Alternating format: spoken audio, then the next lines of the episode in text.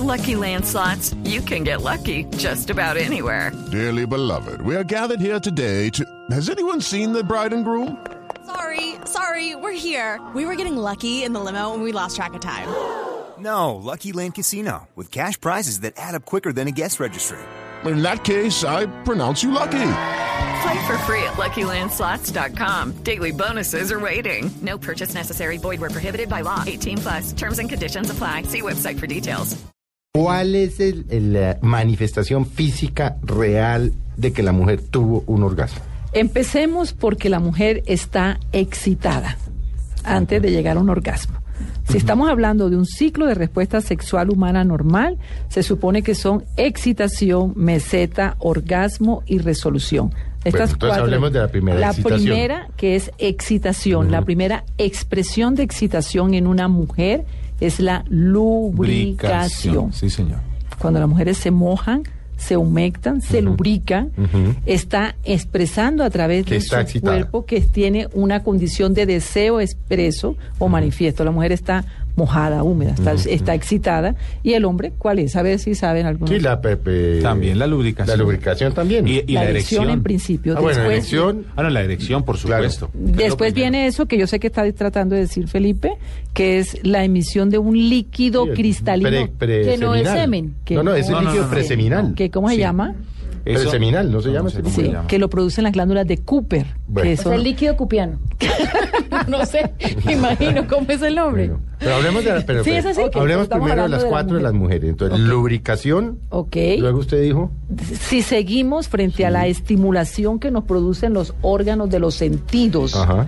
si seguimos, ah, para eso es el preámbulo de una actividad sexual, tocando, acariciando, hablando, yo no sé, lo que, lo que tengamos que, que- que seguir. Armando. Hay unos cambios en el cuerpo mucho más allá de la simple lubricación que tienen que ver con erección de los pezones, con dilatación de la pupila, con aceleración del ritmo cardíaco o respiratorio, con tensiones musculares, que es que lo que llamamos meseta. Hay unas modificaciones totalmente Que uno, manifiestas. es decir, su pareja debe percibirla. Debiera. Sí, Debiera. debiera si no Pocas veces lo percibe. Sí, Exacto. si no fuera egoísta. Bueno, la tercera. La tercera es el orgasmo, Sí. que es lo que queremos saber. Los hombres es donde las mujeres somos expertas en fingir. Nosotros somos bien Sí, sí, dramáticas sí, sí, para sí. muchas cosas.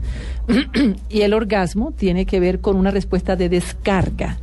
La respuesta de descarga, que es el que normalmente, tradicionalmente en nuestro medio se llama venirse, es como llegar a un máximo de tensión en el cuerpo que produce una descarga placentera. Mire, la mejor ejemplo para esto se llama estornudo. ¿Cómo así? Claro, claro, cuando uno, uno siente una descarga. Ah, ok, no que. Pero, sí hay- pero ahí en el orgasmo, yo me imagino no en todas las mujeres, hay una manifestación física, puede Claro. haberla, también se vienen. Claro, Pero- a ver. Sí. Ah, yo pregunto. No, no, no, no, no, no nos venimos, pero sí tenemos un máximo Pero tampoco nivel se de van. placer. sí, sí nos vamos de la no, pero, emoción. pero si hay una secreción o no.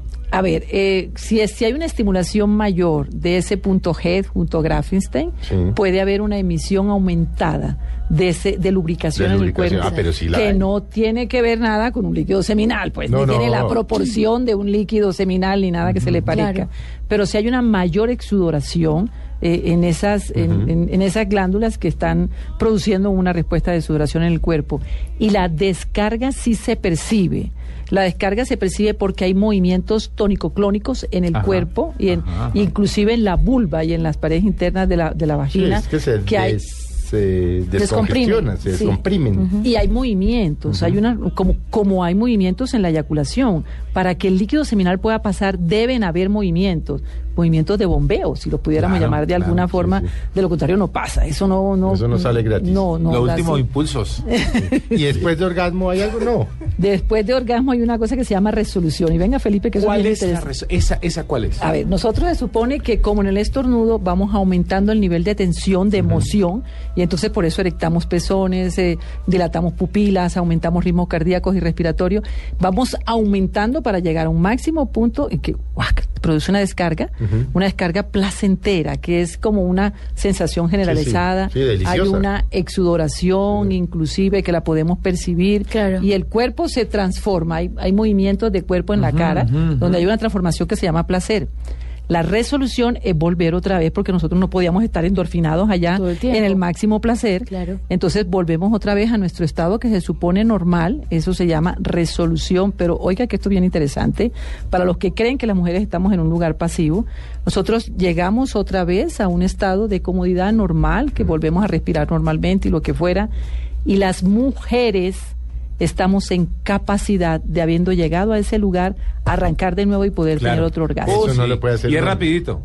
Y de ahí en adelante es mucho más Eso sí continuo, no lo puede hacer un hombre. Pero para nada. Eso que echan Es tres sin sacarla están mintiendo de aquí a la luna. Ay, es que- No, no, no, no, no, uno de, uno de 17 de pronto. No, no, no. No estoy tan no, seguro. no, un poco más breve. Pero es decir, pero no. es decir, un buen amante con una mujer debería permitirle llegar a eso.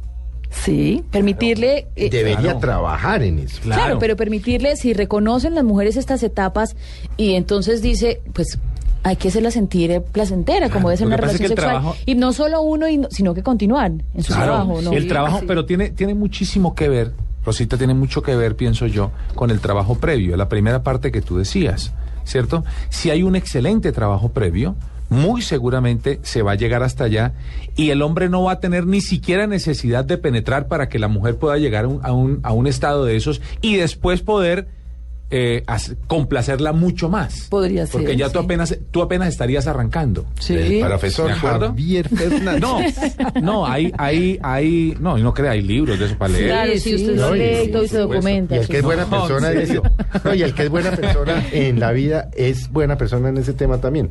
Tendría No, y uno, y uno, no, y uno, y uno siente que, que, que tiene que hacerlo. Es decir, yo confieso, eh, si uno sale de una relación sexual y uno ve que no satisfizo a esa otra persona, pues pucha, yo me siento muy mal. O sea, para mí es fatal eso. Lo tengo que confesar, eso es fatal. Muy bien, Javier. Sí, Entonces, está bien, Está ¿verdad? bien, muy bien. Más para de eso es- eso es. Me, siento bien, como, como, si, como si no hubiera hecho absolutamente nada, lo juro. O sea, es- tiene que ser una cosa, y sale uno feliz, a- en hombros, como, como Manolete en las buenas épocas. en ese sentido, en su consultorio, Rosita, ¿qué tanto, cuántas mujeres asisten por, por el tema de no llegar, por el tema de no tener orgasmos, por el tema de no saber expresarle a su pareja? Muy pocas. Les da pena también. muy Aún con, su- con la profesional, ¿no? Sí.